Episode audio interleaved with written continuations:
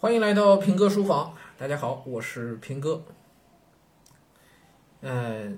前段时间在我线下的这个面授课上啊，给同学们讲了一篇文章啊，花了很长的时间，将近两个小时，讲了一篇文章，就是钱钟书的那篇很有名的《论快乐》啊，写在人生边上那本书里的《论快乐》。这篇文章我没记错的话，以前应该是选到过高中的语文课本里的啊。那么确实比较难讲，比较难让小学生听明白，是吧？那我当时在面授课上也是费尽九牛二虎之力，总体上大家反馈还不错啊，应该基本上都，嗯，读可能没太读明白，但是听我讲应该都还听明白了。那么我自己讲完那个课之后呢，连着有好多天，小一个礼拜。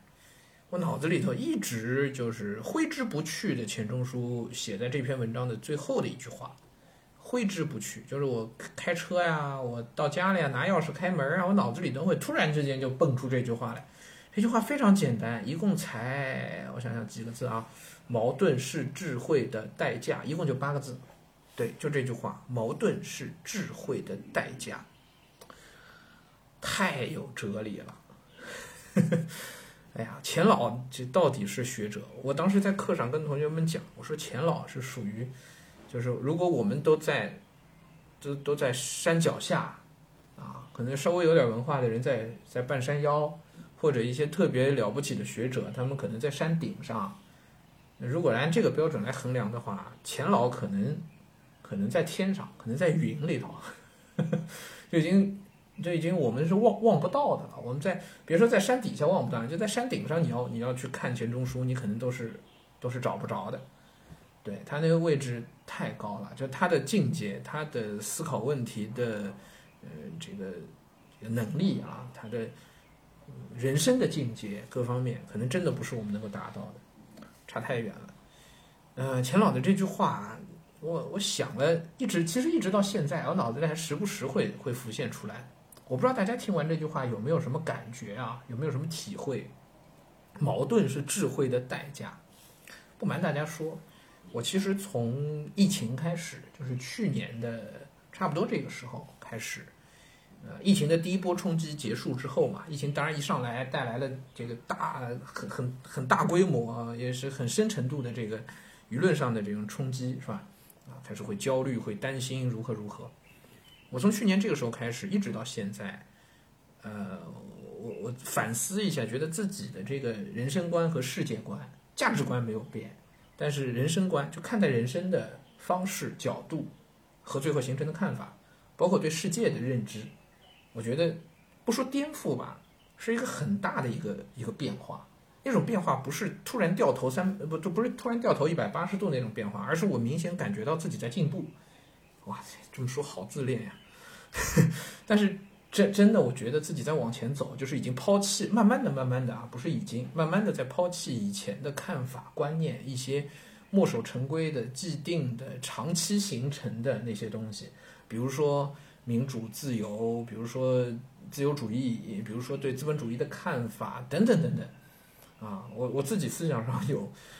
哎，我不知道这是不是一种破茧而出啊？当事人对吧？当局者迷，我一点都不知道，但我只知道在在在变化。那么，类似这样的一个思想上的激荡和和转变，我记得上一次发生应该是在我二零零八年去汶川抗震救灾的时候，对，做做志愿者的时候，啊，嗯，突然让我对在现实世界当中什么东西是值得我追求的这个问题产生了怀疑。对，就是那个时候开始。在在汶川待了十天多了吧，应该，我印象特别深，就是我最后从成都的双流机场坐飞机，很贵的飞机票，当时全国人民到汶川去做志愿者，飞机票都是很便宜的，去的时候飞机票大概两三百块钱，回来的机票就是原价，一点折扣没有，两千多，从双流机场回上海，我就坐在那个飞机机舱里边，舷窗看着外头，然后电光火石一般。对，那是没有办法用语言描述的，它不是一套逻辑论证的理性的过程，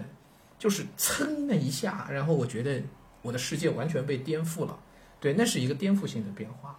啊，那个变化就是我看待世界、看待人生的方式。对，就突就突然变化，它不像我的价值观的一个形成，和和稳固，它是一个慢慢的、逐渐递进和积累的过程。就是我认为什么东西是有价值的，什么东西是值得追求的，对吧？或者是呃，应该怎样在这个世界上去创造有价值的东西，如何去生活，这可能是是是价值观的部分。这个是在我呃创业啊、打工啊，然后跟朋友聊天啊，随着生活的演进，慢慢慢慢积累起来。但是那个对人生的看法，对世界的看法，零八年的那个时候是电闪雷鸣一般，就哗一下，然后就就觉得哇，原来是这样的，是一个顿悟，你知道吧？然后突然我觉得自己彻底改变了。就我回上海那天，第二天我一回上，哎回当天回到上海，第二天我就去上班，然后我看待所有的就是生活中的一切，我觉得我的眼光都不一样了。对，然后我下定决心，我应该要去做一些事情。对我决定创业，也许就是在那个瞬间。然后回来之后，我就能很淡然的看待生活当中 遭遇的 所有的不公平也好，呃，然后挫折也好，对。然后这一次不像上次发生的那么剧烈，突然之间的这种转变，而是我我能感觉到自己在变化，看待世界的方式。我相信这种感觉不是只有我一个人有，因为疫情带来的全世界范围内的这种变化太大了，对吧？整体世界格局啊，可能都在发生变化，经济发展的模式都在变化，对吧？啊，就最大范围的那个变化，一定会传导到相对敏感的在社会机体当中的每一个人，对，会传导下来。啊，然后再基于一些呃这个其他的因素啊，可能是阅读，可能是个人经历等等，嗯，对人生的看法，对未来要做的事情等等，都会都会有变化。啊，为什么说了一大堆这个呢？其实正是因为这种变化啊，这种算是渐进式的，但又不是一百八十度掉头的啊，比较往进步论方向发展的，逐逐步演进的这种变化。让我其实很长时间，就从疫情开始到现在一年的时间里，我一直处在一个相对矛盾的一个精神思想状态里，对，相对矛盾的啊，就不像以前认得那么清楚，要怎么样，该怎么做等等，或者如何认知一个事儿，没有认得那么清楚。我越来越发现了生活的荒谬性，发现了世界的复杂性。啊，越来越能够，或者是越来越接近本能的，可以去用历史的眼光去去看待任何一件事情。对，不瞒大家说，我以前是个愤青，就是我在那个就双流机场那段时间的时候，零七零八，那时候刚毕业嘛。对，看待中国的教育体制，看待生活当中的很多事儿，看待商业世界的很多事儿，那就是一个愤青的一个一个心情，一个姿态。啊，然后现在我能够意识到，当时我那种愤青的状态是有问题的，就是非常冷静客观的意识到，对我一度怀疑，就在去年，嗯，大概下半年的时候，我一度怀疑自己是不是油腻了，天哪，我还一度怀疑自己是不是犬儒了，我甚至为了这个事儿跟我好几个朋友，就是吃夜宵聊了很久，对我就这么胖起来的。嗯，这这在在微信上，在微信我我们自己有一个群，在里头吵架，对他用一种愤青的姿态来说我，说我变了，说我犬儒了，然后我我一直在反思，我真的犬儒了吗？我我真的变了吗？结论是我真的变了，但是我可能 没有在他所说的那个层面上变成一个那个那个层面的犬儒吧，嗯，也没有，其实也并没有油腻。至少我自认为是这样，可是我我能我能明显的感觉到我的变化，对这种变化，我我本人并不是完全服从的。就是当我思想上有这种转变的时候，我并不是说啊，那这样是对的，我就热忱的投身于这样一个东西吧，并不是。我我会去反思，为什么会发生这样的变化？对我这种变化到底在理性上是不是站得住脚？对，所以你知道这就开始矛盾了。对对对，我终于绕回到今天一开篇的那个主题，就是矛盾是智慧的代价。对我，我矛盾了一年，一年肯定不止了，大概。对这一年来，我我一直在这样一个相对矛盾的思想的碰撞过程当中。对我时不时会倒向这一边，时不时又会倒向那一边，然后在心里一直有两个小人在打架，那不是不是那个善恶。美丑这样的简单化的二二分法的一个两个小人，对，而是他们都尽力的在拉扯我，一会儿往这个方向，一会儿往那个方向，啊，以至于我自己会有一些迷失，对，不知道，嗯，很难表述，很难表述。但是至少，嗯，我想我我想我讲清楚了，我我是在一个非常矛盾的一个状态当中，对，包括怎样去看待生活当中的很多的人很多的事，有些也是公众人物，对吧？对，如何理解？嗯，一直矛盾。然后我在今年过年前后，我会觉得这个矛盾的状态是不对的，是不对的，就是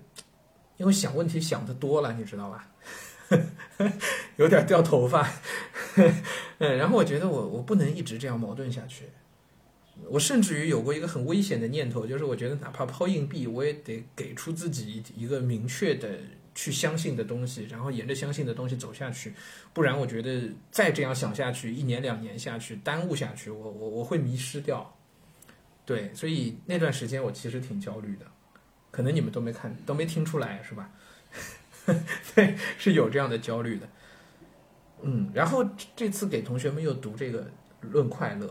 嗯，这篇文章我小时候也读的不是太仔细，因为当时也不太读得懂。后来就忘了这个文章了，这回想起来，然后备课的时候读到这句话：“矛盾是智慧的代价。”我突然就放下了。说的自恋一点，就是我突然发现，我开始越来越接近智慧了，因为 好不要脸。对，因为在矛盾啊，所以这句话确实这段时间给了我很大的一个冲击，对，让我意识到矛盾是一个，是一个。可能更接近真理、更接近智慧的一个好的状态。相反，那反过来讲，就是一个一个在内心深处、在思想上没有矛盾的人，我认死理儿，我认准了这个 某一种理想，我认准了商业文明，我一条道走到黑，就是那种所谓叫偏执狂，对吧？现实世界当中，可能只有偏执狂才能成功啊。但是，也许偏执狂是离智慧最远的。对他们其实是在钻牛角尖，他他们内心没有矛盾，没有矛盾的。嗯，我到现在可能还很矛盾，我我不敢直接下定论的义正辞严的就说，呃，矛盾的思想状态就是好的，就是对的，我没法，人就没法这么讲，哪怕钱钟书也也是这个意思，矛盾是智慧的代价，对吗？对，我还处在这种矛盾当中，呃，但是至少这种矛盾让我意识到了这个世界的。复杂性，对，意识到了它的复杂性。所以，当我带着这样一种矛盾的在眼镜的观念去看现在，呃，也跟大家切身相关的这个教育的改革啊，其实是一个很大很大的改革，在下一盘很大的棋。对，我们都是当事人。我相信，嗯，不能不能用“相信”这个词，就是我善意的去揣测，也许。一百年以后，两百年以后，有人来写中国现当代教育史的时候，这一次的改革可能是足以载入史册的，因为它可能带来的影响太大了。对，如何看待？对我能想象，作为一个愤青啊，曾经作为一个愤青，我会认为这样的改革简直就是在教育局是在炒房，是吧？教教委是在炒房，就是 炒学区房啊。但是现在，我我我能够用比较冷静的、理性的、客观的，也相对淡然的态度去去看待这些事情，我才能意识到，也许不是的，对，也许它真的是一场很伟大的，嗯，教育体制改革的序幕，嗯，这是一个很典型的事件，就是我我如何看待这个事儿，嗯，我身边有朋友跟我说，你放说我放弃放下了头枪和匕首。我说，也许我们真的不应该一直把头枪和匕首拿在手里，我们也许应该回到现实，好好的去，去去理解这些事儿。对，那所以我说这不是一百八十度的转弯，我我内心仍旧会有矛盾，思想上仍旧会有这个矛盾。只是钱钟书给了我信心，他告诉我这种矛盾，也许是智慧的代价。嗯。好，如果把自恋的因素去掉的话，我真心的希望自己可以通过这样的内心思想上的纠结、痛苦、矛盾保持下去，因为也许真的它能让我一步一步的越来越接近智慧吧。如果是那样的话，那就太好了。好吧，其实我也不知道今天跟大家说了些什么，算是一个回顾吧。但是，嗯，我相信我并没有自恋到要去向大家展现我我有多智慧，但这确实是我这几年以来的啊思想的历程吧。呃，对，这我我今天录这个节目，也许也正是我自己矛盾的一种一种体现。嗯，那么也许还可以再引申一步的是。嗯，各位家长和你们的孩子们也会处于一个有张力的环境当中。对，这是一个学术性的表达，有张力。那张力其实翻译成这个日常的人话来讲，呃，所谓有张力就是只有矛盾。对，张力的意思是大家都往各个不同的方向走，那不就是一种就矛盾对立，可能是面对面的针锋相对，对吧？但那种张力是大家背道而驰，你往你往东，他往西，啊。当你们家有一个这个不太听话的调皮的孩子，或者有一个青春期的孩子的时候，你应该就能感受到家庭内部的这种张力。对，那么，嗯，也许今天这段音频可以给你一些慰藉，就是矛盾是智慧的代价。对你，也许会发现你们家这个青春期的孩子本身也有很多的矛盾，他也想不清楚、想不明白，所以他很痛苦、很纠结。这么说，感觉我这一年就是过了一遍青春期一样。对，那么，对，当你能这样去看待问题的时候，你也许会更释然一些，因为你会很欣慰的发现，矛盾是智慧的代价，对吧？你们家的孩子也许正在慢慢的接近智慧吧。嗯，希望真的是这样，希望钱老是对的。好，今天就聊到这儿吧。